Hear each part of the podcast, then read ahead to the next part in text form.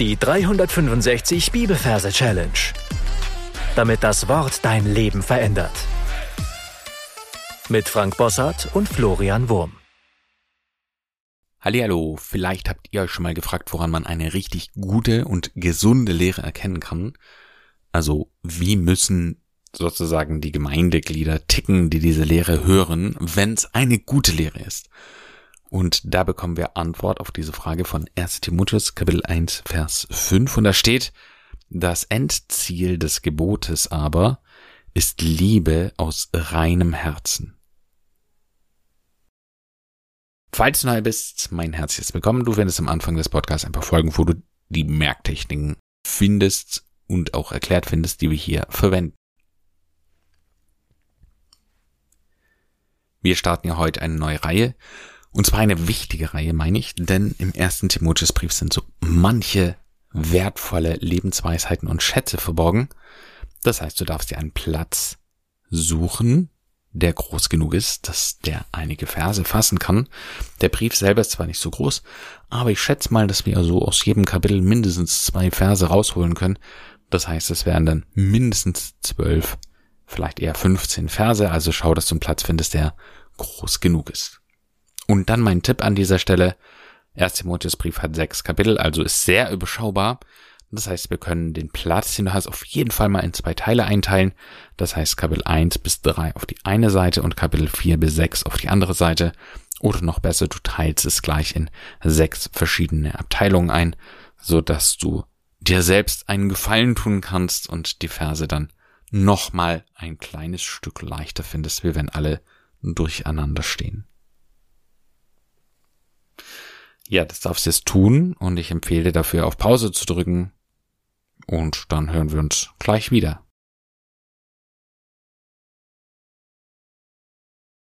So, wenn du deinen Platz gefunden hast und da auch gleich noch ein Platz auf dem Platz für diesen heutigen Vers gefunden hast, also im Kompartiment Kapitel 1, dann schauen wir uns die Versreferenz an. Das ist nämlich äh, Kapitel 1, Vers 5.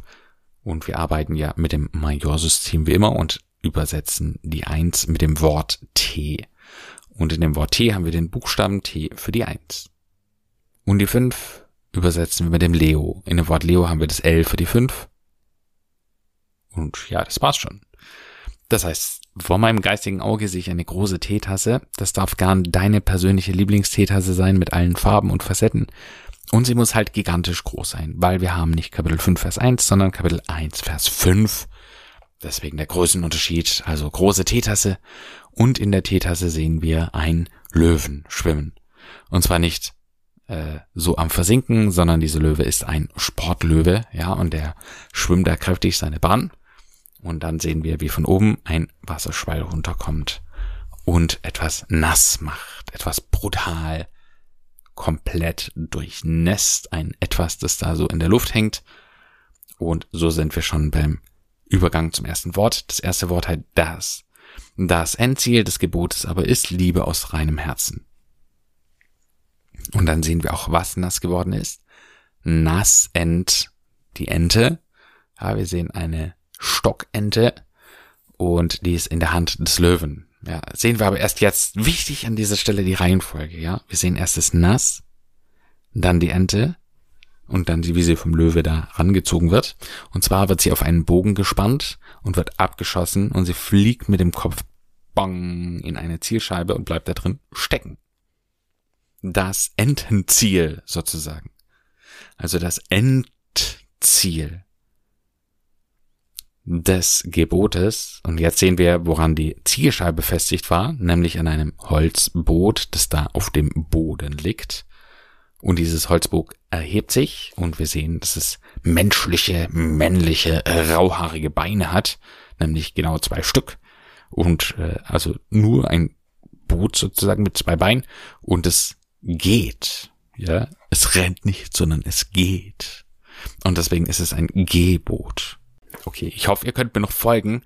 Das Entenziel des gehenden Bootes aber ist Liebe.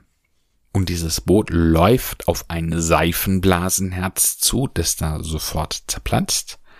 Ja, Seifenblasenherz für die Liebe ist Liebe aus reinem Herzen. Ja, und jetzt springt dieses gehende Boot in ein reines Herz. Ich stelle mir das halt vor wie, hm, ja, wie so ein, ein Hochglanz-Lackherz, das komplett rein ist aus Plastik und da springt es dann hinein aus reinem Herzen. Ja, also es springt in dieses Herz rein. Da ist vielleicht eine Tür, das Herz verschließt sich und dann ist die Story schon vorbei. Also lass uns das Ganze nochmal wiederholen. Wir sind an dem Merkort, den du dir ausgesucht hast. Und da sehen wir eine Teetasse, nämlich gern deine persönliche.